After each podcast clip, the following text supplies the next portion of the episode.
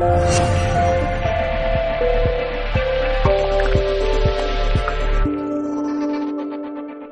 es licenciado en medicina, autor de ocho libros sobre flores de traducidos ya a varios idiomas, y desde 1999 creador y director del Instituto Antemón. Ah, aquí hoy nos va a hablar en su ponencia de cómo saber diferenciar las flores de Bach porque por muy terapeutas que seamos, muchos cursos que hayamos hecho, siempre, siempre tenemos algo más que aprender. Así que Ricardo, micrófono todo. Vale, muchas gracias Elisa. Bueno, espero que se oiga bien desde el fondo. Sí, ¿no? Si no me hacéis una señal y paso al otro micro. Bueno, cuando compramos un set floral, nos encontramos con que hay 38 botellines idénticos de 10 mililitros, algunos son de 30, bueno, 10 mililitros es lo usual.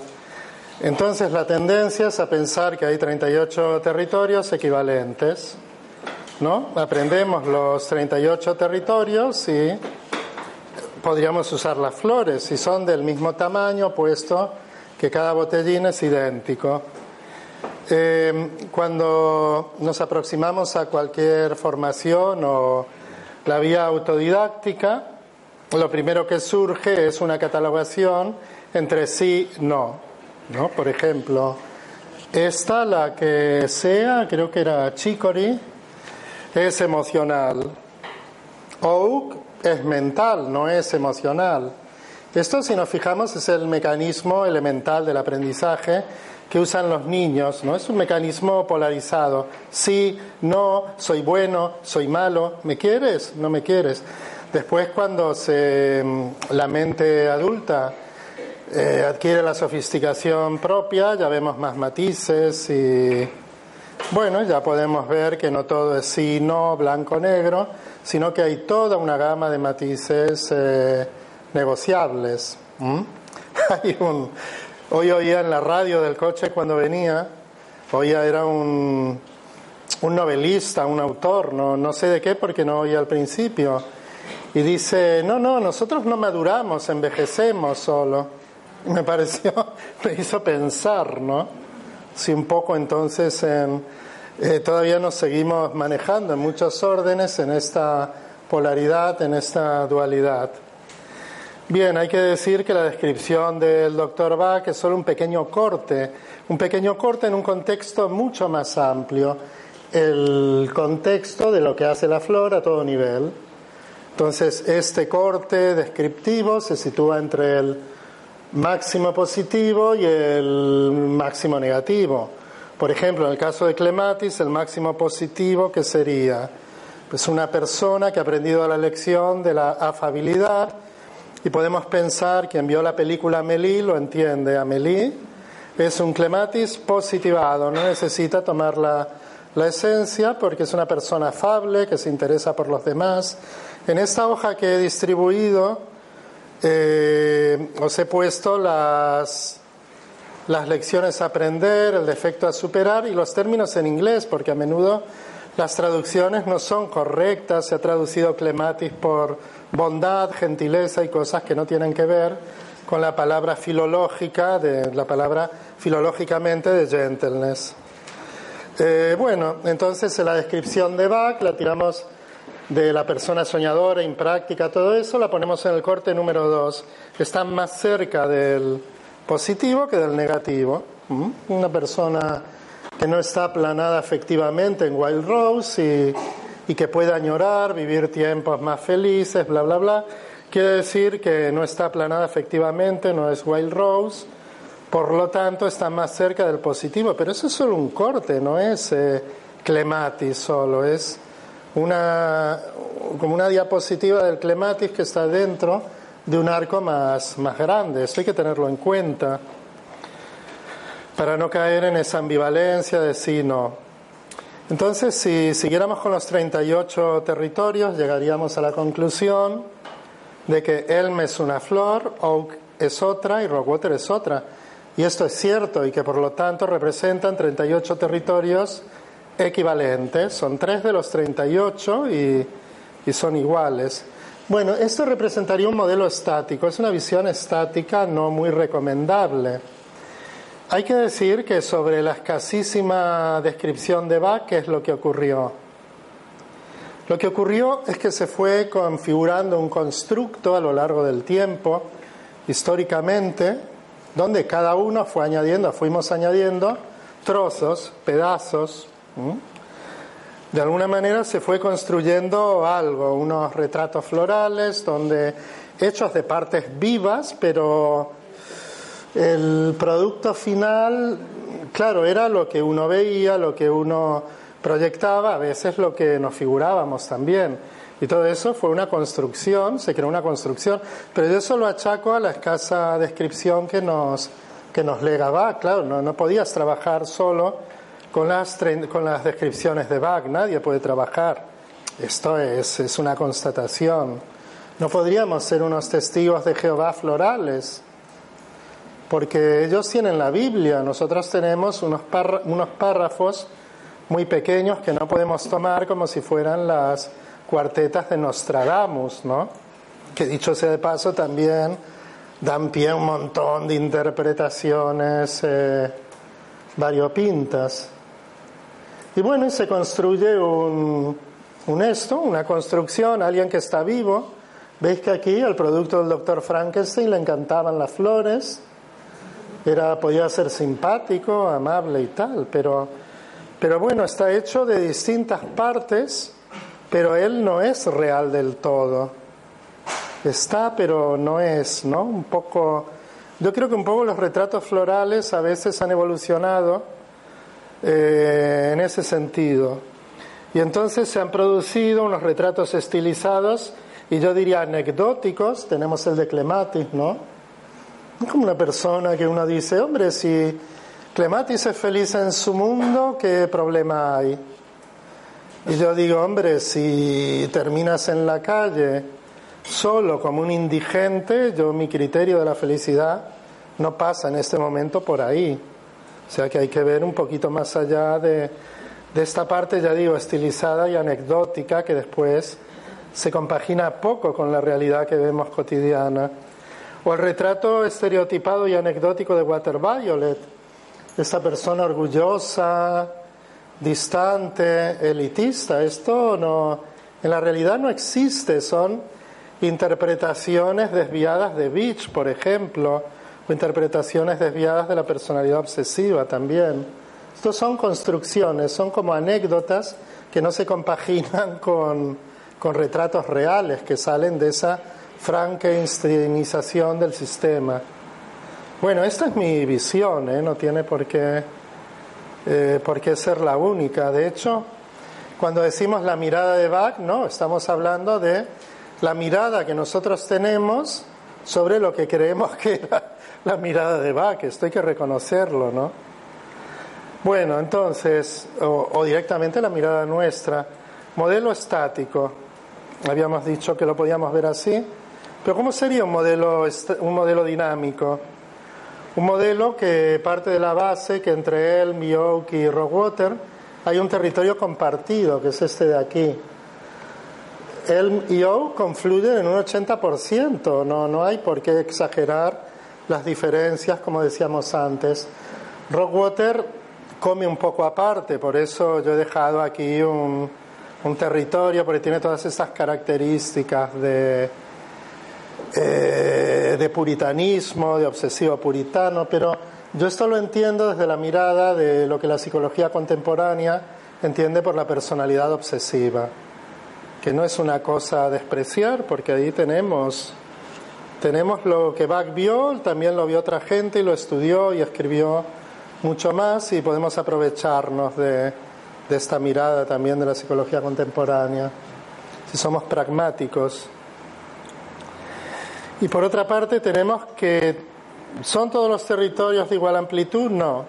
No vas a comparar una flor sofisticada y súper especializada que actúa sobre la emoción primaria de la tristeza, que es el mustar, con el espectro de actuación del impatience.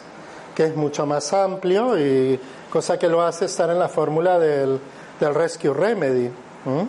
Sé que hay flores de rango y de amplitud de espectro mucho más amplio que otras, nada de 38 estructuras equivalentes. Y, y, las flores trabajan las emociones primarias, nos ayudan a gestionarlas en realidad. Siempre los que trabajamos somos nosotros, ¿no? Por eso hay una de la tristeza que es esta, simplemente tristeza. Nada de depresión de causa desconocida. Y ahí sí que vamos a la fuente de Bach, que jamás habla de depresión en Mustard en ningún momento. Habla, utiliza la palabra gloom, que tiene que ver con oscuridad y tiene que ver con tristeza en el, en el, en el digamos, en el sentido que que él le da. Y después nos encontramos con que hay territorios que están englobados en el territorio de otras. Por ejemplo, si Cherry Plum nos ayuda a trabajar la competencia de la inteligencia emocional, que es la autorregulación, y en negativo el descontrol, White Chestnut es un tipo concreto de descontrol donde algo se ha quedado atrapado dando vueltas y repitiéndose aceleradamente es un territorio menor, sí, pero un territorio que está dentro de este otro. Bueno, pero históricamente nos vamos aproximando a las eh, a todas estas eh, divisiones, intentos de catalogación. Ayer fue muy interesante ¿eh? porque salió todo el tema de las dos listas, todo lo que todo el trabajo de Eduardo Greco, que es un punto de referente de todos los otros autores y formadores, mi caso incluido. Entonces, históricamente hay tres tandas de tres remesas de flores, los doce curadores, los siete ayudantes y los últimos diecinueve, aquellos a los que va, que nombra como más espiritualizados. E incluso esta segunda tanda, estos siete ayudantes, está, se ha disparado el aire, ¿no? ¿Alguien lo puede...? Es que tiene vida propia. O lo puedes apagar un momento y lo encendemos. Ah, la vieja estrategia es apagar y encender. Apagamos cuando hace frío, encendemos cuando empezamos a sudar, ¿no? Es el yin y el yang a pleno. Aquí sí que no hay término medio. O pasas frío o pasas calor. Y esto lo sabe todo, todo el mundo. Sí, bueno. Pero apagar no se puede apagar. Yo lo preferiría, ¿no? Porque. Sí, se oye como un white chestnut de fondo que te va destruyendo la, la mono. Me va quemando la mononeurona que tengo disponible. Bueno, sí, y los siete ayudantes eh, están hechos en dos tandas también. Entonces, claro, son dos tandas que están un poquito pegaditas, pero yo hablaría de tres, tres tandas. Claro, si juntamos los siete con los doce, sale la lista y salen las dos listas de las que, de las que se puede hablar también, ¿no? Es un sistema dual, de hecho. Por eso hay la mitad de flores se preparan por solarización, las otras por cocción. Esta también sería una buena división. Pensamos que hay dos estructuras tipológicas que entroncan con, un defecto a superar, una lección a aprender. Ahí tenéis la, repito, la lista que, que os he dejado. Los siete ayudantes tienen que ver con cronicidades, tienen que ver también con máscaras, como decía ayer Eduardo. Pero siete ayudantes es algo súper heterodoxo porque encontramos flores que yo diría olive, evidentemente no es una tipología, ¿no? Es un, estado, un estado sobrevenido de agotamiento, pero Igors es una actitud también ante la adversidad. Podría ser una máscara, como, como dice Eduardo, ¿no? Oak es una personalidad, se llama la personalidad obsesiva. No hay duda, Oak es el prototipo de la figura patriarcal obsesiva, ¿no? Del obsesivo patriarcal estándar, digamos, ese es Oak. O sea, para mí es un tipo de personalidad, aunque no esté entre los doce primeros. Y él es otro, él por ejemplo está por aquí, ¿no? Bueno, pues es un tipo, representa el obsesivo moderno. Más individualista, es también una personalidad. O sea que a mí se me mezcla todo, porque aquí encuentro flores de estado, Heder, que pertenece a la personalidad histriónica. Hay personas Heder que son Heder de siempre, no es un momento en la vida. ¿eh? Pues lo puedes vivir como estado, pero básicamente es una tipología también, junto con Agrimony, configuran lo que conocemos por la personalidad histriónica, antiguamente llamada histérica. Eh, Rockwater es el obsesivo puritano, el obsesivo más patológico que pueda haber. Y esto es una configuración de personalidad que se fragua en la infancia y en la adolescencia. Ahora que detrás de esto puede haber una de las doce tipologías, no, no digo que no, es muy posible. Con los últimos 19 pasa lo mismo. Hay flores de rasgo de la personalidad como Pine, la culpabilidad, eso podemos verlo por ejemplo en Centauri, en los obsesivos anteriores hay el rasgo de personalidad de la culpabilidad. No hay duda, tienen que tomar Pine. Pero también hay estados transitorios. Hay estados de angustia extrema, sweet chestnut, que la gente vive como si fuera un ataque de pánico, ¿no? Puede ser un momento en la vida, pero sweet chestnut también lo encontramos en la configuración de estructuras, en todos aquellos que tienen miedo a la soledad, al abandono, a la sustitución.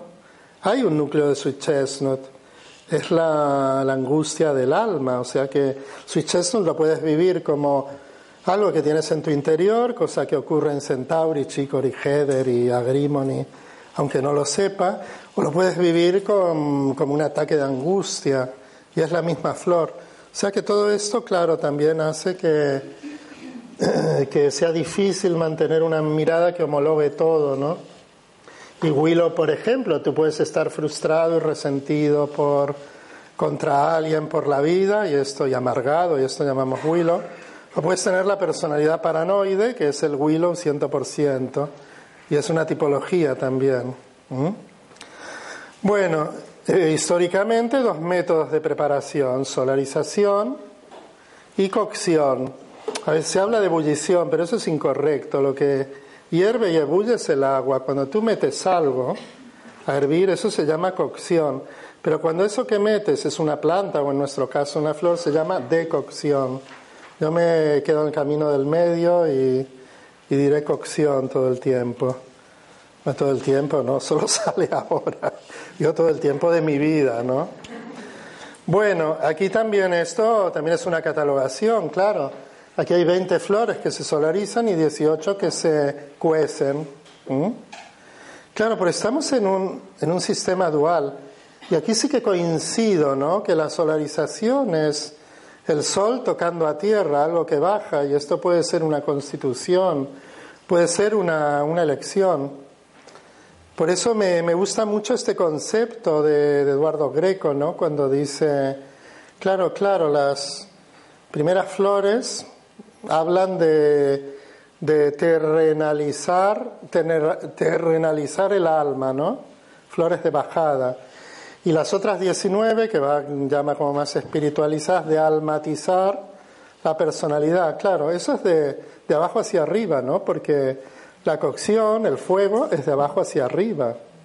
La combustión del oxígeno es hacia arriba. O sea, es, es eso de, de volver con esas peripecias vitales también tiene mucho sentido, ¿no? Estamos ante un sistema dual y por eso tienen que haber flores de solarización y otras de, cocción, ¿no? Bueno, pues aquí tenemos otra diferenciación. Después ya vamos a los siete grupos de Bach, que esto, claro, eh, podía tener sentido en la autoprescripción, cuando tú lees algo para tomártelo, pero después a todos nos ha nos ha complicado un poco la vida, ¿no? Porque cuando alguien dice, ah, le puse todas las flores del miedo, y, yo le preguntaría, ¿y 28 o 25 no es mucho? No, las del grupo 1, las del miedo.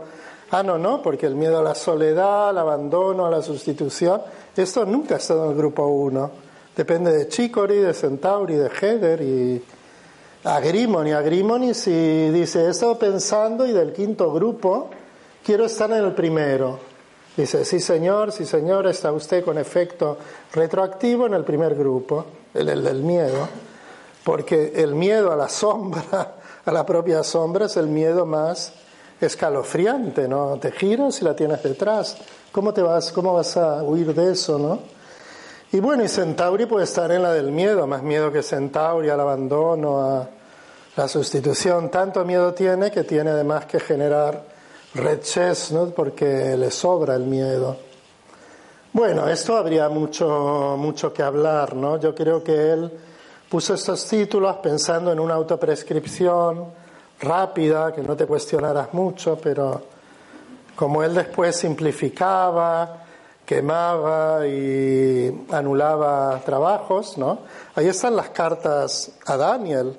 Y se le envió varias, no sé cuántas libras para que destruya todos los ejemplares que quedan de la edición tal, porque ha hecho unos cambios. Y yo pensaba, ah, esto serían, claro, sería como ahora que hacen ediciones de la editorial para no acumular, pues te hace de entrada mil y después va imprimiendo de 300 en 300 y ya está. No, no, a veces eran ediciones de dos mil o tres mil libros salen las cartas. Dices, caramba, tres mil, tres mil libros en la época de Bach. O sea que sí que alcanzó más difusión o pretendía alcanzar más difusión de la que creía, ¿no? Bueno, pero después están los dos esquemas. Los esquemas que esto también ha dado mucho, mucho pie. Por ejemplo, ayer eh, el Jordi Cañellas habló, de los, habló del esquema circular, Greco también. En el congreso pasado hay trabajos muy buenos de, ay que me acuerde de todos, de Olga Musons, de Jordi Cañellas también, ¿de quién más? ¿Os acordáis que hay, hubieron trabajos de esto importantes eh? y, y documentados? En la ponencia de Greco hay mucho más de esto. Eh, también, una ponencia de treinta y pico páginas, que está en la memoria, ¿eh? es un trabajo excepcional. Bueno, pues esto también da para, da para mucho, da para muchas miradas. Hay aquí todavía creo que se hablará un poco más de esto. La Raquel también había trabajado esto, ¿no? Desde la mirada de, de, de no, no era de la cábala, la cábala era de la numerología y de la cábala, la Elisa Vilagrasa también. Claro, es verdad. Sí, todo esto está en la web de Sedivac. Podéis encontrar ahí las ponencias que hablan de estos dos esquemas eh, atribuidos y con total certidumbre a Bach y los trabajos eh, ulteriores, porque todo, todo tenía un sentido en Bach y esto también lo tiene. Bueno, pero ¿y qué intento hay de diagnóstico diferencial? Por eso son intentos un poco de agrupación de las flores. Hay más cosas, ¿eh? Y volvemos a lo de Greco, que habló de también de los cuatro grupos que manejó Nora Wicks. Todo eso es muy importante para trabajar. Bueno, entonces eh, nos encontramos en un intento también de diagnóstico diferencial, porque después Muchos se dan cuenta ya en la época de Bach, un poquito posterior, que, también hay terapeutas que van a empezar a usar las flores, que es necesario establecer algunas líneas de diagnóstico diferencial. Y aquí tenemos un colaborador de Bach, que fue el doctor Wheeler, que hizo un repertorio increíble. Él venía de la, de la homeopatía. Con otro doctor habían traducido a Hahnemann al inglés, pero él colaboró con Bach y hizo un repertorio alucinante, como venía de la homeopatía, se le puede llamar un repertorio que, que vincula eh, estados de ánimo y conductas con las flores. Establece 800 entradas. Está en algunas ediciones de, de las obras de Bach. ¿Veis aquí, por ejemplo, el Cúrate tú mismo, me parece, o en los doce curadores y otros remedios, está, en algunos está el repertorio de Wheeler. Hay dos versiones del repertorio de Wheeler, uno más antiguo y otro más moderno. El más moderno, que él retocó a principios de los 50, es el que tiene 800 entradas, las cuales a su vez pueden subdividirse en entre 1 y 18 posibilidades en el caso extremo del temor. O sea que hay como 60 o 70 páginas de este librito son el repertorio. Y habla de estados de ánimo, del miedo, claro, ahí se establecen un diagnóstico diferencial y es algo que, que da para, da para indagar, ¿eh? es muy interesante. Bueno, después tenemos un repertorio bastante impresionante que hace el doctor Blom en este libro de aquí. Aquí él, eh, él invierte 130 mm, páginas, 130 páginas de, de catalogaciones, divisiones, repertorios. Aquí, por ejemplo, habla de compasión. ¿Se puede leer desde ahí? Que no leo. Un carajo. Competitividad, bueno, es que aquí mezcla tanto síndromes como síntomas como actitudes. Es algo ahí bastante impresionante, ¿no? Estos son intentos importantes de, bueno, de diagnóstico diferencial, de repertorización. Después tenemos que ir a Chancellor. Chancellor ya se nota que escribe para terapeutas. Él ya no, ya no tiene unas descripciones eh, tan positivadas como las de Bach. Si leemos, por ejemplo, la descripción que hace Chancellor de, de Chicory, yo no sé qué le habría pasado a él con su madre, pero dice, ellos son los verdaderos vampiros de la humanidad, aunque ellos digan que no, y dices, caramba, qué, descripción tan... Pero ahí no está escribiendo para Chicory, para que te lo tomes. Nadie se va a ver como un vampiro de la humanidad. Está escribiendo para otra gente, seguramente para terapeutas. Y el manual ilustrado de Chancellor va en ese sentido. Bueno, eh, por ejemplo, Chancellor dice, el tipo impatiens se diferencia del tipo verbein en que éste agota su vitalidad porque abusa del esfuerzo y de su fuerte voluntad. En cambio, la persona impatiens se agota por frustraciones y esfuerzos nerviosos cuando las cosas no suceden a la velocidad deseada. El tipo impatiens prefiere trabajar solo y sin impedimentos y cuando logra eso jamás intenta influir en otros como suele hacerlo el tipo verben. Bien, eh, no, hay, no hay mucho diagnóstico diferencial en Chancellor, esto lo, lo sabe cualquiera, pero lo compensa con, con unos deliciosos resúmenes de cada flor, lo que lo hacen un, de casos tratados con la flor, lo que lo hace un, manual imprescindible para quien quiera investigar. Bueno, más adelante se va a producir un goteo de autores que, que dejan caer algún pequeño diagnóstico diferencial, como por ejemplo Schaeffer.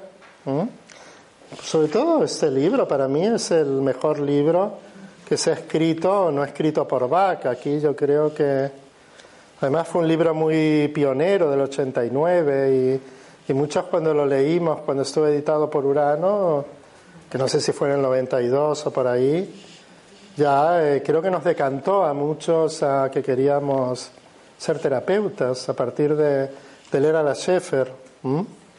Por eso ayer decía, no en broma, en serio, que todos hemos mamado de la teta de, de la Schaeffer, todos los autores, y el que diga que no, no, no es cierto, o se lo ha perdido, claro. Bueno, y después hice otra broma que todos habíamos mamado de las obras de Greco. Entonces también, y eso es cierto porque también nos, nos ha hecho crecer, nos ha hecho pensar, nos ha, nos ha enseñado que, nos ha enseñado que, que claro, que aquí había mucho más de, de lo que se decía por ahí, esa, esa mirada tan, tan profunda, ¿no? Y tan filosófica al mismo tiempo. Bueno, eh, claro, hace también alguna aportación, aunque no, no está muy especializada en el diagnóstico diferencial. ¿No? Dice, por ejemplo, Gors, aunque esté desesperado, el paciente se deja persuadir para intentar una nueva forma de tratamiento. Wild Rose es más pasivo y apático que Gors ya no está dispuesto a probar algo nuevo. Rock Rose, extrema sensación de miedo en una situación concreta. Se manifiesta exteriormente. Cherry Plum, el miedo a los propios conflictos subconscientes se disimula todo lo posible, se deja traslucir poco o nada al exterior. Bueno, son aportes que, claro, en una época en que no había nada de diagnóstico diferencial, era como el maná, ¿no? Todos decíamos, ah, claro, fíjate cómo que esto tiene esto, que la otra no tanto, y, así un poco fuimos fuimos autoformándonos. A medida que va creciendo la demanda de una literatura más especializada, eh, yo también, mi, contribución es con el psicólogo eh, Clemente Sánchez, lanzamos este primer manual del diagnóstico diferencial, que es el 99. Para mí ya es un trabajo ahora superado, que ha quedado anticuado por una visión desarrollada, pero que se movía dentro de, de lo estático y de lo anecdótico. También hay que recordar, pero bueno, en esa época tuvo su, tuvo su papel. Ahí ofrecíamos una comparación entre 130 combinaciones de flores partiendo de lo que nos puede confundir y de lo que hay que tener en cuenta para diferenciar. Pero más adelante, ya en el 2011, ay, esto no, no era, ya en el 2011 entonces, ya Claro, yo ya estaba imbuido gracias eh, al trabajo que hice con Boris Rodríguez, el psicólogo cubano con el que trabajé un tiempo, y que él me reveló la existencia de Theodor Milon, y esto para mí fue como una, representó una apertura absoluta hacia lo que podía aportarnos la psicología contemporánea en la profundidad de las descripciones florales. Entonces, en este segundo, el manual diagnóstico diferencial, el nuevo manual, ahí ya se ve reflejada esa visión más, más dinámica, más enriquecida, ¿no? Con lo cual ya este libro, por suerte, conseguí que se descatalogara el verde, digamos. Que aquí hay una paloma cátara, una portada muy bonita, ¿no? me hizo una pintora. Bueno, pero entonces, eh, una visión, por ejemplo, estática y anecdótica de Centauri, diríamos, no sabe decir que no, se deja someter, ¿no? Esto es más o menos eh, un retrato que mucha gente maneja y, y, algunos se quedan ahí, pero claro, es que Centauri es mucho más. Eso sería una, una visión como recortada, muy, muy estática, ¿no? Se deja someter, bueno, pero entonces si vamos a una, una visión un poquito más dinámica y profunda, encontramos Centauri en lo que la psicología contemporánea llama la personalidad dependiente. Y entonces nos enteramos que, claro, tú coges ahí Teodor Milon o cualquier eh, autor que tenga esta mirada y simplemente cambias dependiente por Centauri y ya está. Y tienes 50 páginas de literatura científica y cambias Mimulus por evitador y pasa lo mismo. Es, es muy fácil, eso es lo que lo que hice y ahí tenía todas las cosas que yo había visto pero que no estaban en ningún libro, ah, ya estaban descritas. Pero para eso hay que salir de la burbuja de lo anecdótico, ¿no? Y profundizar. Yo me di cuenta a los cincuenta y pico que si no hacía este, este movimiento me quedaba ahí en la exageración de la anécdota, ¿no? Simplemente. Bueno, entonces, eh, muchos centauris han sido educados en un ambiente sobreprotector a, a, cargo de Chicory, puede que una madre Chicory, un padre Vine, las tietas Red Chestnut, el abuelito ya que tiene mucho miedo, todo esto, que ha creado un círculo protector asfixiante sobre muchos centauris y no les ha dejado crecer, no les ha dejado evolucionar, no les ha dejado que la mente adquiriera la sofisticación de, de la mente adulta. Han vivido en un círculo de seguridad donde más allá de ese círculo es el territorio comanche. Entonces ahí entiendes que el centauri no es que alguien lo secuestre y, y, lo someta a la esclavitud, es que al no haber desarrollado una identidad propia, generalmente por esa sobreprotección, lo que le ocurre es que para salir del círculo protector necesita alguien que le ofrezca toda esa garantía y toda esa seguridad que ha tenido y normalmente son parejas fuertes, dictatoriales, relaciones muy desiguales y por eso se llama personalidad dependiente. No es que anule su personalidad, es que no la ha desarrollado. Por eso Bach a Centauri le adjudica el defecto de la debilidad y la, ha venido a corregir el defecto de la, de la debilidad y a desarrollar la virtud de la fuerza.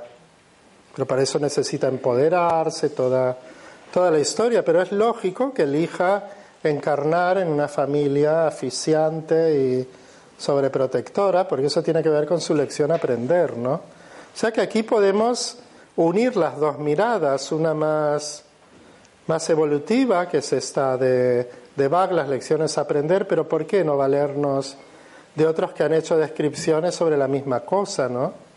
Yo uso los dos códigos y ¿qué es antes, el huevo, el huevo o la gallina, no? Dirías. Son al mismo tiempo las dos, ¿no? Tú eliges, pero también te conformas, ¿no? El, el, estilo de aprendizaje, el entorno también te imprime cosas, ¿no? Entonces son las dos cosas al mismo tiempo. Entonces, este para mí es el territorio de Centauri. El núcleo es un aterrador sui chestnut interior, que es lo que le hace tener ese miedo atroz a la soledad, al abandono, a la sustitución. Esto es una metáfora de ese, de ese vacío existencial lleno de angustia que hay en el interior, que comparte con Heather, con Chicory y con Agrimony, aunque Agrimony no sea consciente. Bueno, aquí el large, porque si no te crees inferior y no te comparas, no eres centauri. Es así de simple, ¿no? Te harías cargo de tu vida. Bueno, aquí habría mucho que hablar, ha tirado la toalla, ha renunciado a gestionar su propia autonomía y su propia vida adulta, Gors, ha renunciado a convertirse en un adulto. Y el red chestnut, como está fusionado en el otro, el red chestnut es monumental. Como vive la vida del otro, ¿cómo no vas a tener red chestnut ahí? ¿Mm? Si el otro muere, le pasa algo, tú mueres al momento. Y la culpabilidad está ya como implantada. No, fijaros el tema que siempre un centauri, si el otro se enfada, cree que ha hecho algo malo, ¿no? Eso lo dice todo. Y como además tiende a establecer relaciones dispares, también atrae lo peor de cada casa, ¿no? O sea que el pain también es muy visible como rasgo de personalidad. Entonces la personalidad entendemos que es un patrón de características que configuran la constelación completa de la persona. Personalidad o tipología para mí son sinónimos. Esta para mí es la estructura de Mimulus con una base pesimista de Gentian. Una tipología es un territorio floral. Esto está en los, lo encontraréis en el pendrive. Pero ¿qué es un rasgo de personalidad? Un rasgo de personalidad es un patrón estable de comportamiento, pensamiento y sentimiento que permanece a lo largo del tiempo y en situaciones diversas. Por ejemplo, rasgos de personalidad son la ansiedad, la culpabilidad, la timidez, la agresividad. O sea que un rasgo de personalidad es una estructura, pero una estructura menor que una tipología. Claro, todo esto eran rasgos de personalidad de Mimulus, esos que aparecen ahí.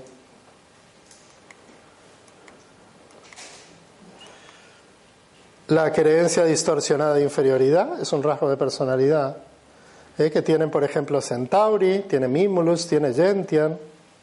La culpabilidad es un rasgo de personalidad que tienen los tres obsesivos, sobre todo el Rockwater, pero que tiene Centauri también y tiene Gentian también. Una tipología está constituida por un conjunto de rasgos de personalidad y cada uno tiene su flor. Mejor dicho, yo más bien los he establecido contando las flores que teníamos o las acoplado, descripción con flores. Y eso es operativo en el terreno clínico también. El estado, en cambio, se refiere a lo temporal, lo circunstancial. Estás enfadado, Holly. Estás agotado, Olive. Estás triste, Mustar. Entonces, con con esta triple catalogación, por ejemplo, podemos pensar en Gentian. ¿Gentian es una tipología? Sí. Mm, generalmente la psicología contemporánea lo reconoce como personalidad depresiva. Es toda una constelación de cosas, pero puede ser un rasgo de personalidad. ¿En quién? En Mimulus, por ejemplo. Mimulus es pesimista y tiene un pensamiento negativo. Si no, ¿cómo se vería la Arch? Es imposible. La archa es una creencia. Tú te comparas y te ves como una como algo pequeñito, ¿no? Entonces, claro, si es el triunfo del pensamiento negativo. O para hacerlo más fácil, eh, eh, Mimulus es pesimista. Y esto ya le, ya le toca a Gentian, seguro, ¿no? Si no, si no tienes Gentian, quiere decir que ya estás positivado y que ya la arch no se mantiene, ni tampoco la imagen distorsionada y ridícula que tienen los mímulos de sí misma, que cae dentro de Cravapel también. Pero por otra parte es ansioso, con lo cual White Chestnut lo tiene asegurado. Pero claro, ¿cuál ¿qué es la anatomía del pensamiento White Chestnut? Una preocupación, ¿no? Todos los ansiosos tienen monólogos preocupados. ¿Y qué naturaleza tiene ese monólogo preocupado? ¿Qué características? Que se trata de un temor, vale, pero abre el temor y ¿qué hay? Un pensamiento negativo otra vez. O sea que vas a parar a Gentian por todas partes. Ahora sí que podríamos encender el aire, me estoy deshidratando casi. Y el estado Gentian, ¿cómo sería? Cualquiera que se desanima porque le pasa algo. Me roban la cartera en el metro, me desanimo. Eso es Gentian, ese desánimo. O sea que Gentian lo podemos estudiar como tipología como rasgo donde esté y como estado. Yo para mí es la manera de entender las flores, pues si no nunca se sabe de qué estamos hablando. Cuando uno dice los large, los gentian, vale, ¿qué estás hablando? ¿De un estado? ¿De un rasgo presente en una tipología o, o de una tipología o de qué? Yo creo que esto es necesario para profundizar. Entonces, he hecho una catalogación de todas las flores. aquí no se ve nada, pero en el pendrive sí que lo veréis de cuáles para mí tienen características tipológicas, cuáles de rasgo y cuáles de estado. Algunas tienen las tres, algunas como el olive para mí tiene solo el estado, pero bueno, esto es, es, un, es un prototipo negociable, ¿no? Vale, vamos a ver un modelo de, de diagnóstico diferencial aplicado de impatience verben. Impatience es el de más acá de la moto, el otro ya tiene problemas generalmente con la justicia. Territorio compartido y con las normas. Territorio compartido para mí es este de aquí. Quizás hay un poquito más. Y ahora veo que tendría que los círculos tendrían que abarcar un poco más. Y entonces, ¿cómo podríamos hablar del territorio compartido? Son impulsivos. A ver, perdón.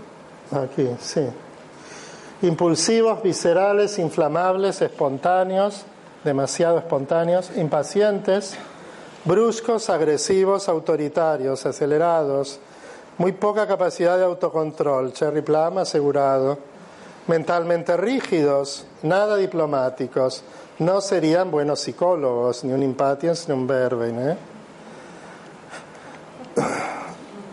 Individualistas con tendencia al aislamiento, bastante superficiales y primarios. Estilo de acercamiento brusco, impositivo. Generalmente creen estar en posesión de la verdad y son ansiosos. Todo eso es lo que tienen en común, pero hay muchas diferencias. Como tipología. Verbin, por ejemplo, es antisocial, desafiante. Eh, desafiante ante las normas, militante ante las normas.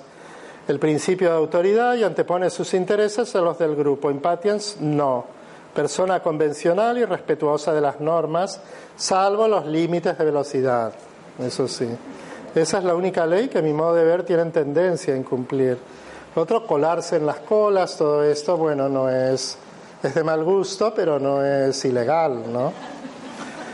La agresividad es mucho mayor en verbe, en arrebatos de ira que buscan dañar al otro y pueden llevarlo a prisión. Claro, carece de autorregulación. Entonces ahí Cherry Plan, el estallido, es lo que Freud llamó el ello.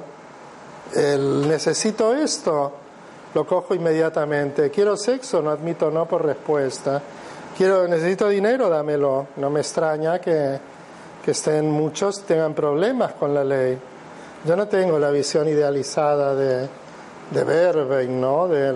Se le ha dado muy fácilmente el título del idealista cuando Verben es aventurero, sobre todo. El idealismo para mí es secundario en Verben. Em, agresividad mucho mayor en Verben. Gracias. Arrebatos de ira que buscan dañar al otro y pueden llevarlo a prisión. Cherry Plum, Holly. Claro, la pérdida del control se manifiesta en agresividad activa, holy, y esto es lo que da problemas en, en los verbeins. Eh, el holy, fijaros que en verbein es algo mucho más dañino que en impatience. Impatience es apártate, ¿no? El verbing no, si te, te, puede disparar, te dispara, es algo personal. En cambio, en Impatience la ira no es personal. Hay un matiz diferencial de Holly. Verbing no tolera la, la frustración, no admite un no por respuesta. Busca la gratificación inmediata. Problema muy serio de falta de autocontrol. Bueno, aunque Impatience tiene explosiones de ira, no, a esto ya lo dijimos. En Impatience predomina el pensamiento y el pragmatismo, la toma de tierra, en Verben la emocionalidad, que le lleva al fanatismo y en algunos casos al idealismo. A veces se ha descrito a Verben como que está en el plano mental. No, Verben es la emoción pura de la satisfacción inmediata. Esto no es mental. Ojalá hubiera más componente mental en Verben para poder refrenar un poco el pronto emocional. Verben no tolera el aburrimiento, mientras que en Impatience esto no es una característica relevante. En Impatience las limitaciones morales, hay limitaciones morales y éticas, o puede haberlas, en Verben es muy difícil, porque Verben quiere ser independiente a todo precio, y esto incluye, mucho más fácil, es un principio masculino Verben, entonces es el rebelde, malote, desafiante y agresivo, muy representado en el, en el cine, entonces el Verben quiere ser libre, entonces tiene un hijo con una, la deja porque se siente asfixiado, no se hace cargo de nada, se va a vivir con otra a otro lugar y se cansa enseguida, también la embaraza o no. Bueno, son las historias de Verben. ¿eh? Entonces hay mucho egoísmo y mucho autocentramiento en Verben. Pues no tolera el aburrimiento, necesita adrenalina permanentemente. En cambio, en Patience, ¿no? Es una persona en este sentido bastante formal, que establece vínculos durables y piensa incluso en el mañana, aunque sea deprisa. Eh, esto está representado aquí, arrepentimiento y posible culpa en los simpatians que vienen a consulta, muchos precisamente porque quieren controlar ese pronto agresivo que tienen. En Verben no, Verben cree que está bien, dice, le di dos trompazos y le debería haber dado siete más, fíjate que sinvergüenza, no sé qué. El resentimiento es súper presente en Verben. ¿Por qué? Porque se siente marginado, cree que la sociedad lo margina a la periferia. Y tiene razón, la sociedad lo margina a la periferia, pero Verben no ve que se, se autosegrega para vivir una vida nómada sin, ninguna autoridad, por ese afán de independencia. Entonces el willow y la desconfianza es súper evidente en Verben y no en cambio en Impatience. Se aísla para sentirse libre, mientras que Impatience puede apartarse para poder seguir a su ritmo acelerado.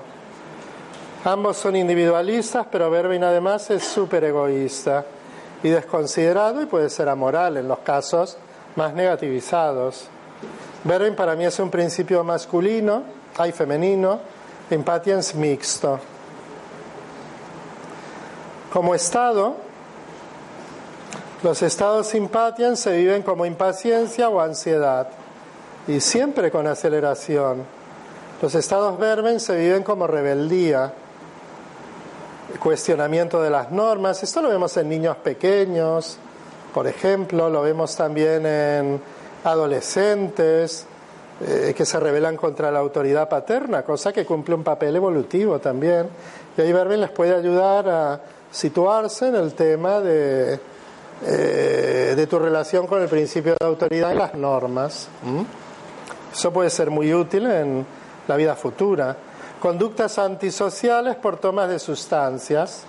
Por ejemplo, te tomas cuatro cervezas y, y ya te saltas los semáforos, hay batallas en la calle Cherry Plum, esto es el, el verbo en antinorma de la desinhibición del alcohol o de otras sustancias, un clásico, ¿no? Bueno, mm, yo esto lo planteaba como un, eh, un poco un, modelo en la ponencia impresa, encontraréis eh, más cositas, ¿no? Pero es un poco la, el, uno de, de mis trabajos, ¿no? Para mí interesante y que puede ayudar ¿no? a, tanto para entender las flores a más profundidad como a la hora del tratamiento, ¿no? Salir ya de los tópicos y abrirse un poco más a, de alguna manera, dejar de vivir en una burbuja floral donde parece que, que, que a veces somos un poco impermeables a la información de otras disciplinas que nos pueden aportar mucho. ¿Preguntas? Tenemos cinco minutos para una pregunta. Qué bien. ¿Sí? ¿O ha quedado todo muy claro? Ah, sí. Ahí. Sí, has dicho de Bergen, por un lado, que sí. era un principio masculino. Sí. Luego aquí has salido, en tu curso que también has dudado, has dicho que es un principio femenino. No, no, no, masculino. Vale, pues exactamente. Sí, está puesto femenino. Ah, sí, en Verben, vaya, bueno. Bueno, pero esa es la influencia de Carmen, que es la influencia de Carmen. No es una broma. No, lo que pasa en la, en la sociedad, que lo que tiende a ser atractivo para el otro sexo se convierte en un estereotipo sexual. Por ejemplo, en Heather se ha creado, Heather se ha convertido en un, como en un estereotipo de la vampiresa, en la caricatura de la vampiresa devora hombres. Y al otro extremo, Verben se ha convertido en ese arquetipo, bueno, en ese estereotipo del, del malote, el bucanero, piratón, desafiante, aventurero, hiperindependiente, pero bueno, estos son como estereotipos energéticos. Y después tenemos Chicory Centauri como un principio inculcado ya social y todo esto.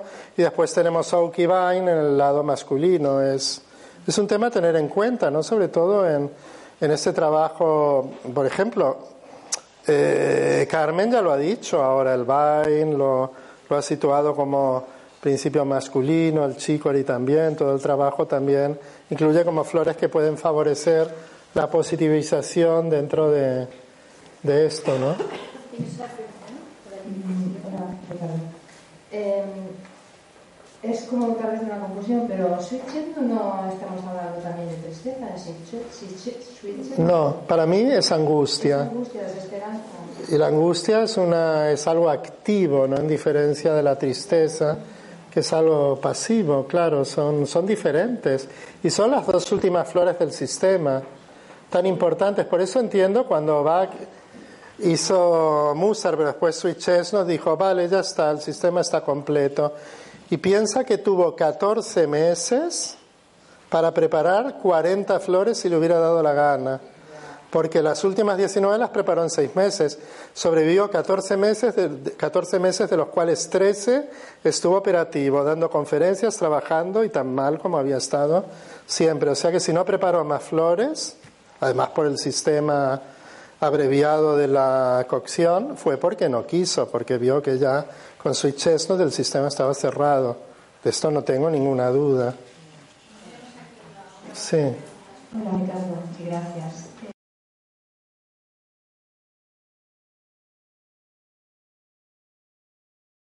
Eh, pones ejemplo a los hombres. ¿Podrías poner Sí. en relación a las mujeres?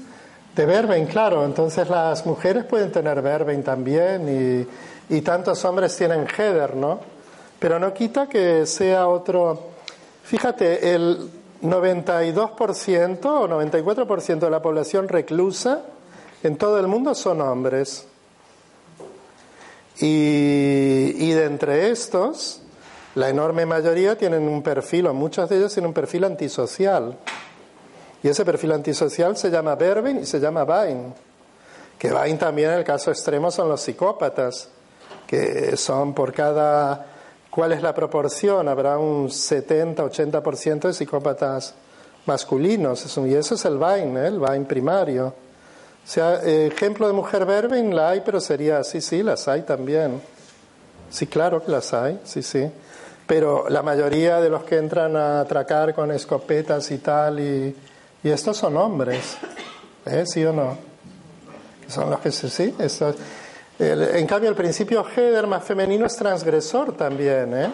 Hace lo que le da la gana, esto también. Pero parece que la violencia este, y lo, lo, lo acaba de decir Carmen hace un momento, ¿eh? las tribus que sobrevivieron eran las que, ¿no? Más energía masculina y mataron a los otros y tal. La violencia está mucho más codificada en el hombre que en la mujer. Yo esto no sé si es algo... Bueno, las mujeres somos más civilinas. No, no, no, yo aquí ni entro. Yo ahora hablo de la, de la violencia, ¿no? Y sí, no sé por qué es. Serán temas, eh, no sé, hay mucha, mucha cosa ahí, pero, pero bueno. Desde luego, al que no le guste Chicory como principio femenino, que diga si prefiere Vine como principio masculino, porque seguramente no, ¿no? Bueno, muchísimas gracias. Todos, todos somos todos al mismo tiempo. Gracias, por Vale, perfecto.